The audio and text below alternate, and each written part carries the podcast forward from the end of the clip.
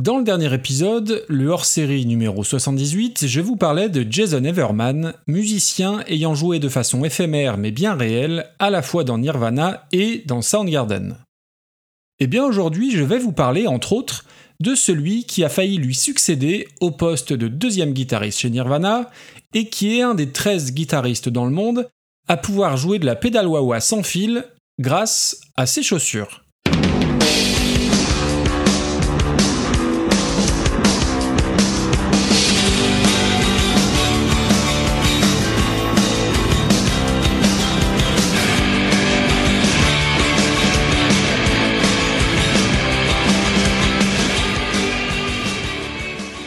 Bonjour à toutes et bonjour à tous et bienvenue dans l'épisode 80 de Reconversion, le podcast des meilleures reprises et qui correspond au premier épisode de la déjà quatrième saison du podcast. Nous sommes en octobre 2021 et donc c'est un peu tard habituellement pour parler de rentrée, mais compte tenu de l'actualité du mois de septembre qui correspondait aux 30 ans de Nevermind, Blood Sugar Sex Magic et de pas mal d'autres bricoles, c'était un peu compliqué de faire autrement. Au passage, merci pour tous les super retours que j'ai eus sur les deux hors-séries en question, c'est toujours super gratifiant, et c'est l'occasion de répéter une énième fois que si vous aimez le podcast, parlez-en autour de vous, faites-en la promo sur les réseaux sociaux et allez mettre 5 étoiles un peu partout.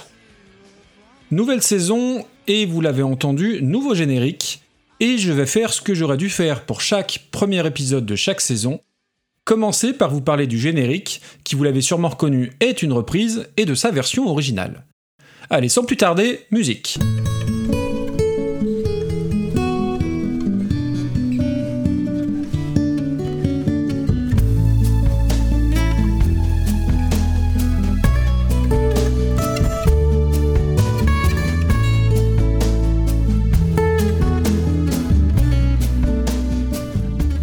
Si vous connaissez un peu Reconversion et par extension Super Cover Battle, vous savez que The Cure est un groupe très cher à mon cœur, que j'ai déjà abordé ici à plusieurs reprises, notamment dans l'épisode 45, où Corey Taylor de Slipknot reprenait Love Song, magnifique chanson de The Cure issue de Disintegration en 1989.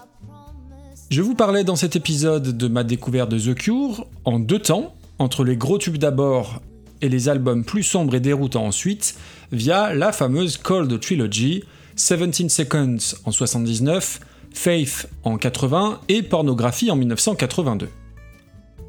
Aujourd'hui, eh bien, on va laisser la Cold Trilogy de côté et s'orienter vers l'aspect tubesque, si je puis dire, presque joyeux de The Cure, avec donc ce Just Like Heaven, sorti en 87 sur l'album Kiss Me, Kiss Me, Kiss Me. Et puisqu'on parle de tube, je pense, sans trop m'avancer, que The Cure est le groupe en activité avec le plus de classiques connus du très grand public et quasiment immédiatement reconnaissables. A Forest, Boys Don't Cry, In Between Days, Close to Me, Lullaby, Friday I'm in Love, Love Song et donc Just Like Heaven. Alors il y a peut-être match avec Dépêche Mode, mais c'est un autre sujet, et revenons si vous le voulez bien à Just Like Heaven. Nous sommes le 5 mai 1987 lorsque sort le double album Kiss Me, Kiss Me, Kiss Me, septième album de The Cure, qui comporte donc Just Like Heaven, qui est la première chanson de la face A du second vinyle. Et oui, en 87, le support de référence reste le vinyle. Kiss Me, Kiss Me, Kiss Me est enregistré en France au célèbre studio Miraval, studio implanté au cœur des vignes, ayant vu défiler une palanquée de noms célèbres de Pink Floyd à ACDC ou Rammstein en passant par Sting, Judas Priest ou Wham. Info inutile et donc complètement indispensable, le studio n'existe plus aujourd'hui en tant que tel, mais tout le domaine a été racheté il y a quelques années par Brad Pitt et Angelina Jolie.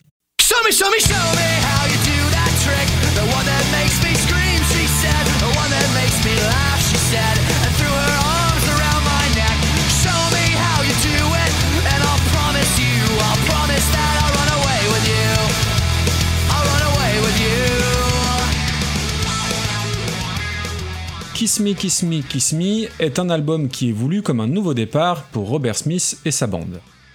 Juste avant, il y eut The Head and the Door, album qui a ouvert au groupe les portes du marché américain, notamment grâce au single Close to Me en tête de gondole et tout en haut des charts.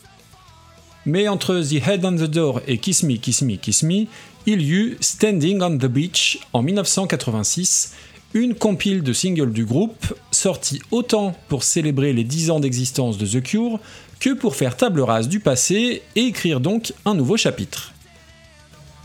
Standing on the Beach est une sorte de best-of de la première période de la carrière de The Cure, une compilation tout ce qu'il y a de plus classique, à une exception près. La présence d'un morceau de 1981 qu'on ne retrouve sur aucun album, une chanson qui n'a j'en conviens aucune espèce de rapport avec la chanson du jour, mais j'aime bien les bizarreries discographiques de ce genre. Et donc on va s'en écouter un petit extrait, et cette chanson c'est Charlotte Sometimes.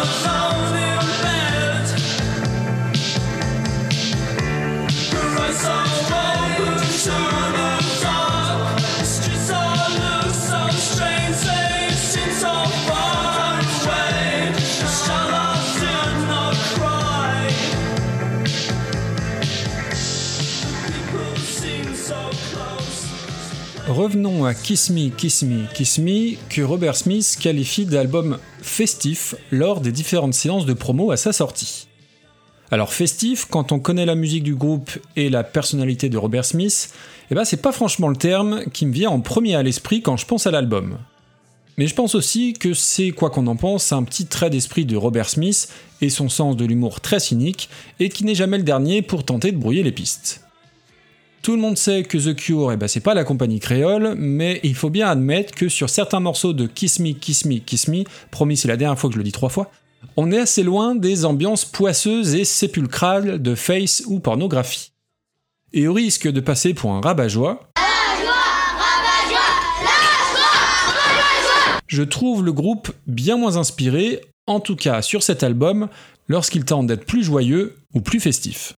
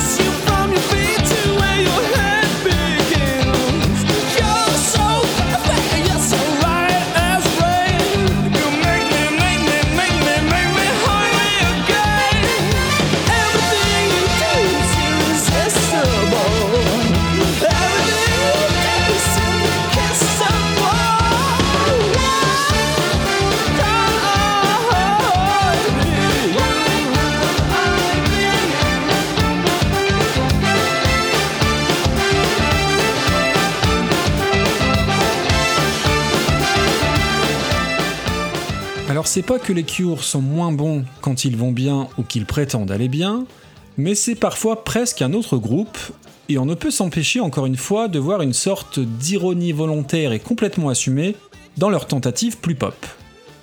Prenons ce Why Can't I Be You qu'on vient d'entendre, en soi c'est pas un mauvais morceau, même s'il a passablement mal vieilli, mais il n'est absolument pas révélateur de l'œuvre de The Cure. Et pourtant, on le retrouve dans pas mal de playlists ou de best-of, ce qui me fait dire une fois encore qu'il faut se méfier de ces best-of et autres greatest hits comme de la peste, à plus forte raison pour un groupe qui a plus de 40 ans de carrière et 15 albums au compteur. Mais pour ce qui est de la chanson du jour, Just Like Heaven, c'est l'exception qui confirme la règle et on ne peut que s'incliner tant c'est une perle pop, en tout point parfaite. Parfaite déjà par la simplicité et la beauté de son texte, inspirée par une balade de Robert Smith dans le sud de l'Angleterre avec sa muse et épouse de toujours, Marie Poole, et c'est un bijou aussi grâce à l'efficacité de sa mélodie, et où, comme souvent avec le groupe, chaque strate d'instrument est identifiable très distinctement.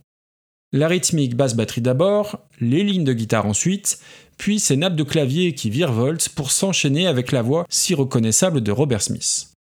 L'intéressé lui-même dira la chose suivante au sujet de Just Like Heaven. C'est la meilleure pop song qu'on ait faite. Tous les instruments sont en osmose, on l'a enregistré en une prise, c'était parfait. Toutes les planètes étaient donc parfaitement alignées pour en faire ce petit joyau.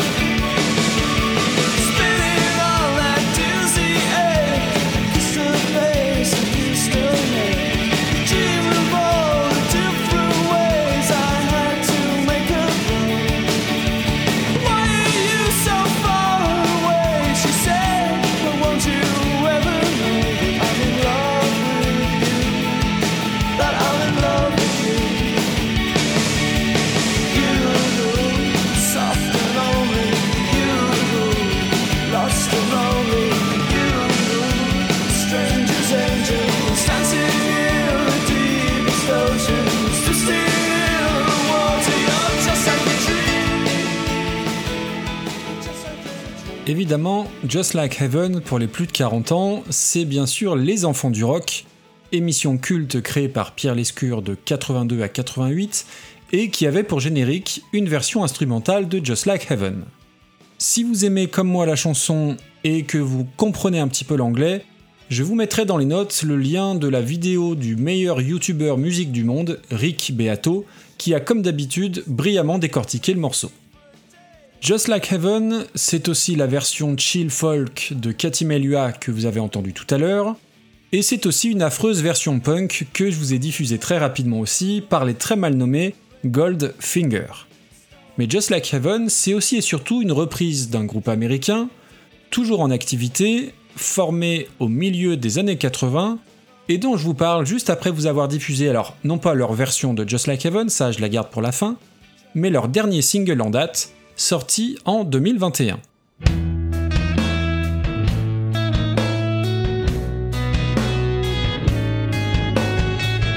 Sometimes we sway, couldn't have it any other way. Now it happened, nobody's happy with it,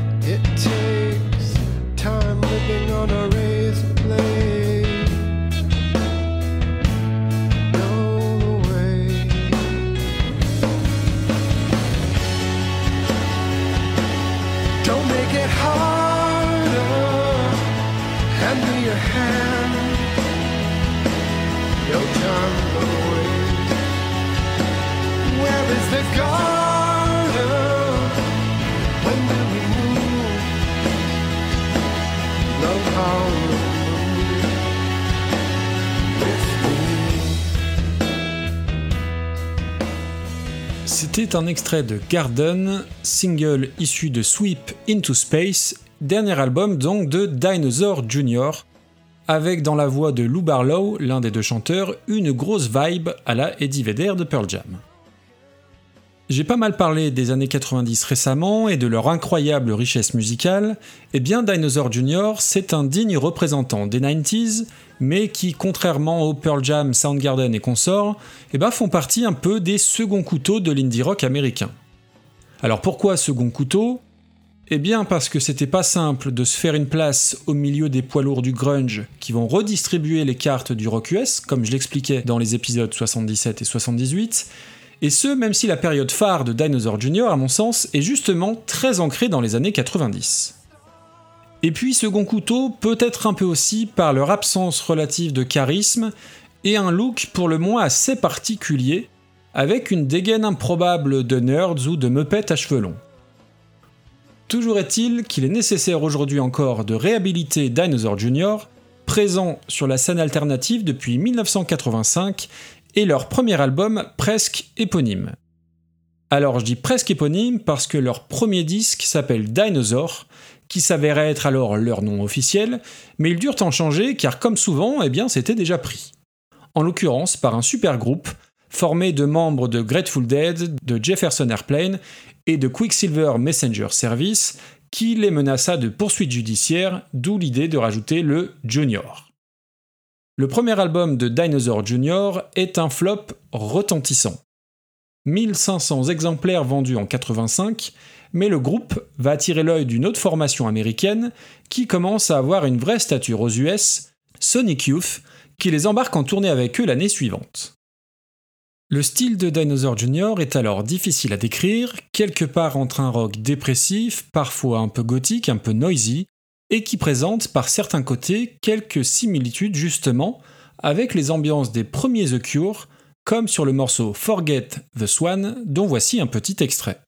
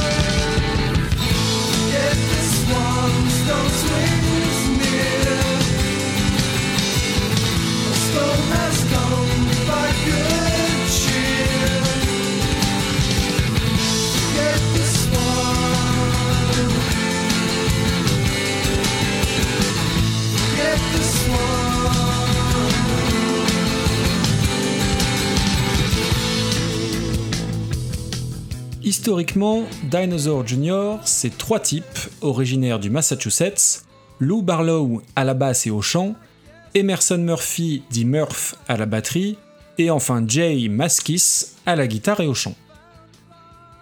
Et ce Jay Maskis, c'est incontestablement l'image et l'âme du groupe, celui qui est derrière toutes les compos, celui qui est sur tous les albums, au contraire de Barlow et Murph qui vont faire quelques allers-retours ailleurs. Là aussi, on peut facilement faire une analogie avec The Cure et les va-et-vient des musiciens gravitant autour du grand Manitou Robert Smith.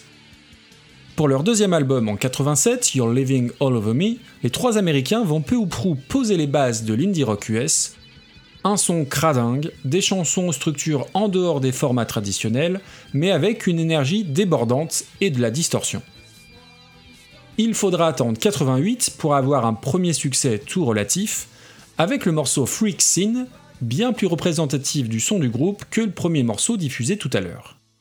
Freak Scene ouvre leur troisième album, un album appelé Bug, et va même pointer à la quatrième place des charts en Angleterre.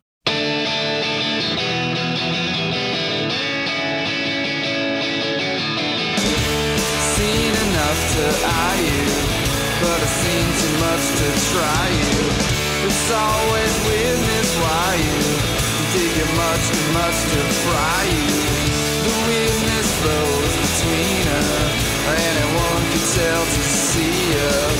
Freak scenes can't believe us, or can it just be cool and free us?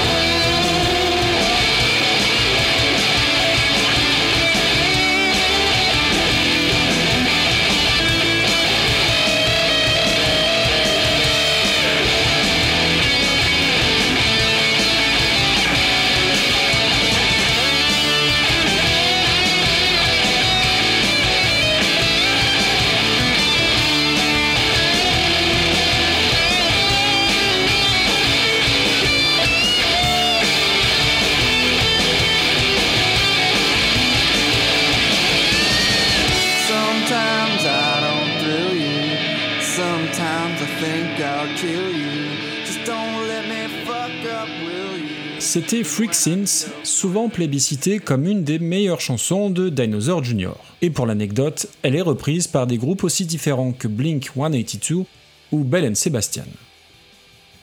Les Dinosaur Jr. vont, au gré de leurs trois premiers albums, acquérir une solide réputation qui ne dépassera que rarement le statut de groupe culte, c'est-à-dire que tout le monde parle d'eux, mais que personne n'achète leurs disques. Et puis arrive 1989, où Lou Barlow, l'un des chanteurs mais surtout le bassiste, est poussé vers la sortie par Jay Maskis, qui désire plus que jamais avoir la main mise totale sur Dinosaur Jr. Jay Maskis, s'il est chanteur-guitariste, eh ben c'est initialement un batteur, et il n'hésite pas à faire refaire inlassablement les parties de batterie de Murph, qui tardera pas non plus à dégager de Dinosaur Jr. peu de temps après Lou Barlow. Se retrouvant désormais tout seul aux manettes, c'est à peu près à ce moment-là que Maskis se voit proposer par Kurt Cobain de prendre la deuxième guitare de Nirvana. Offre qu'il refusera, bien évidemment, sinon bah, je pense que vous le sauriez déjà. Et c'est paradoxalement à partir de cette période-là, quand Maskis va être quasiment seul maître à bord, que Dinosaur Jr. va vivre son âge d'or.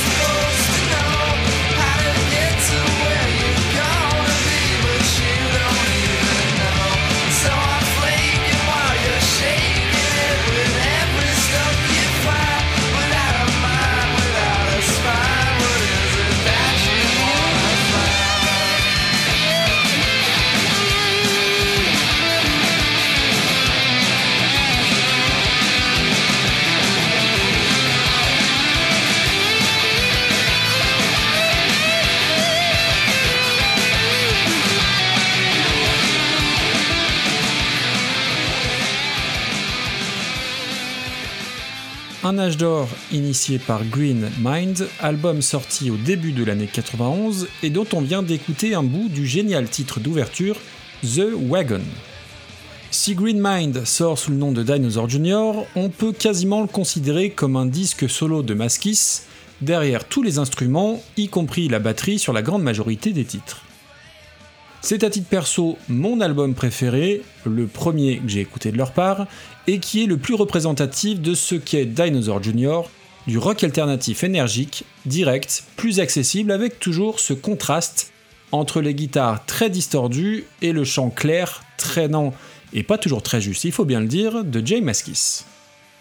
La particularité du chant de Maskis, sans rentrer dans trop de détails techniques que je ne maîtrise pas, c'est l'utilisation de ce qu'on appelle la creaky voice ou le vocal fry, la friture vocale en français, qui consiste à faire baisser sa voix de manière à comprimer les cordes vocales pour la faire grésiller en quelque sorte. C'est d'ailleurs une spécificité ou un défaut, c'est selon, qu'on retrouve pas mal, notamment chez Britney Spears ou Katy Perry. Alors Jay Maskis n'est sans doute pas le premier à chanter de cette façon, mais j'ai pas d'exemple aussi caractéristique avant lui. Grâce au succès de Green Mind et du rock US en cette année 1991, Dinosaur Jr. embarque pour une tournée avec Nirvana et Jay Maskis embauche pour l'occasion le bassiste Van Connor, membre fondateur d'un autre groupe des années 90 à réhabiliter, les Screaming Trees et leur chanteur Mark Lanegan, dont je vous reparlerai bientôt. Pour Dinosaur Jr., la suite, eh bien, c'est l'album Where You Been en 93, meilleure vente du groupe, avec 300 000 exemplaires vendus, et c'est aussi dans ce sens que je parlais tout à l'heure de second couteau, comparativement aux ventes démentielles des Nirvana, Pearl Jam, Soundgarden et compagnie. Et Dinosaur Jr. a le chic pour placer à chaque fois en ouverture de leurs albums des titres vraiment monstrueux, et c'est encore le cas sur Where You Been, avec le torturé et très réussi Out There.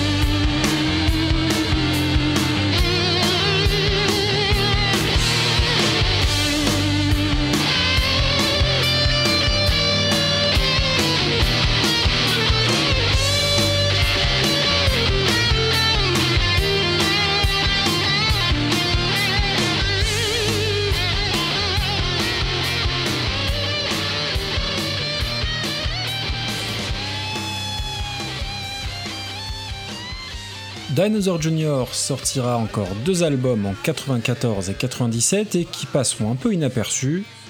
Puis Jay Maskis mettra le groupe en pause et montera des projets solos. Jay Maskis and the Fog ou Witch, groupe de heavy metal où il officie derrière la batterie. Et puis le groupe revient en 2007 avec Lou Barlow et avec Murph, soit la formation originale et originelle de Dinosaur Jr. Depuis, le groupe continue de sortir des disques à intervalles réguliers, des albums jamais complètement ratés, jamais révolutionnaires, et qui ne trouvent généralement leur place que dans le cercle des fidèles et des initiés. Mais les trois musiciens bénéficient d'un vrai capital sympathie, avec leur éternel dégaine à la Gart de Wayne's World, mais aussi et surtout avec une vraie intégrité qui se dégage dans leur façon de faire de la musique, reconnue et appréciée de tous. Jay Maskis, le leader du groupe, est un musicien éminemment respecté, que ce soit par son parcours indie rock, mais aussi par son talent de guitariste qui a su développer un son très particulier. Et si vous vous souvenez de l'intro de l'épisode, je vous disais qu'il était un des 13 guitaristes pouvant jouer de la gratte en Bluetooth. Eh bien, c'est littéralement au premier degré, puisqu'en 2016, la marque de chaussures Converse sort une édition très limitée de ses baskets. La Chet Atkins All Wah, du nom de Chet Atkins, premier musicien à avoir utilisé une pédale wah-wah. Et cette paire de chaussures, eh bien, elle a une caractéristique unique, une sorte de pédale wah-wah intégrée directement dans la semelle. Une entrée jack à droite de la chaussure, une sortie jack sur la partie gauche, et il suffit de lever ou baisser le pied pour jouer les modulations de la pédale grâce à des capteurs placés dans la semelle qui vont communiquer en Bluetooth avec un boîtier, la Wah-Box, et le signal peut ensuite être relayé sur un ampli ou un ordinateur. Et Jay Maskis fut un des 13 guitaristes dans le monde à tester et à recevoir ce gadget de la part de la marque américaine.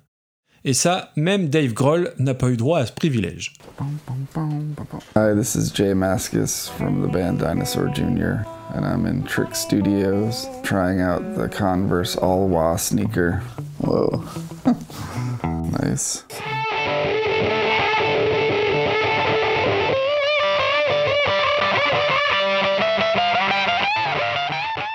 On arrive à la reprise de Just Like Heaven par Dinosaur Jr. Elle remonte à 87, soit peu de temps après la sortie de la version originale, et était initialement destinée à une obscure compilation. Mais lorsqu'ils ont joué ce morceau, les gars de Dinosaur Jr. ont tellement pris leur pied, alors sans les converses à l'époque, qu'ils l'ont gardé pour un de leurs albums. Et c'est un petit peu l'inverse de ce qu'avait fait The Cure finalement avec Charlotte Sometimes, dont je parlais tout à l'heure, comme quoi j'avais pas tout à fait tort de parler de ce petit détail.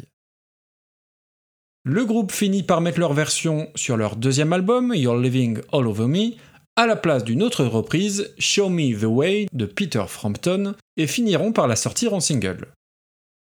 Leur cover est à la fois très fidèle à l'original tout en apportant cette touche un peu destroy et un peu déglinguée, que ce soit sur le chant, et je ne parle pas que des refrains hurlés, ou dans les lignes de guitare dégommées à grands coups de pédale wah toujours sans converse. Et quand vous allez l'écouter dans quelques secondes, eh bien non, la fin de la chanson n'est ni une erreur ni un bug dans mon montage, mais Askis ne sachant pas comment jouer la fin de la chanson, eh bien il décida de juste s'arrêter, de façon pour le moins assez abrupte.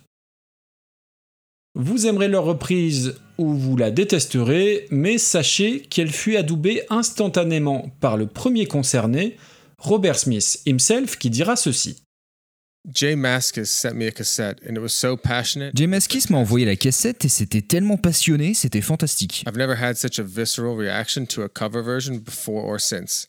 I love Je n'ai jamais connu une réaction aussi viscérale sur une reprise. J'adore la version de Dinosaur Junior et ils ont même influencé la façon dont on la joue sur scène.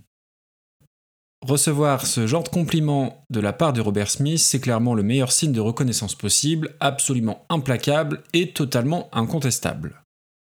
Je vous mets tous les liens dans les notes, n'hésitez pas à aller parcourir tout ça, n'hésitez pas à aller écouter la playlist avec tous les morceaux diffusés aujourd'hui. Un grand merci à Anne Fleur de Génération Podcast, à Greg et à Manu de Tartine Ta Culture pour les voix originales et doublées. Et de mon côté, eh ben, je vous donne rendez-vous le mois prochain pour un nouvel épisode. Bonne écoute et à bientôt. Ciao ciao.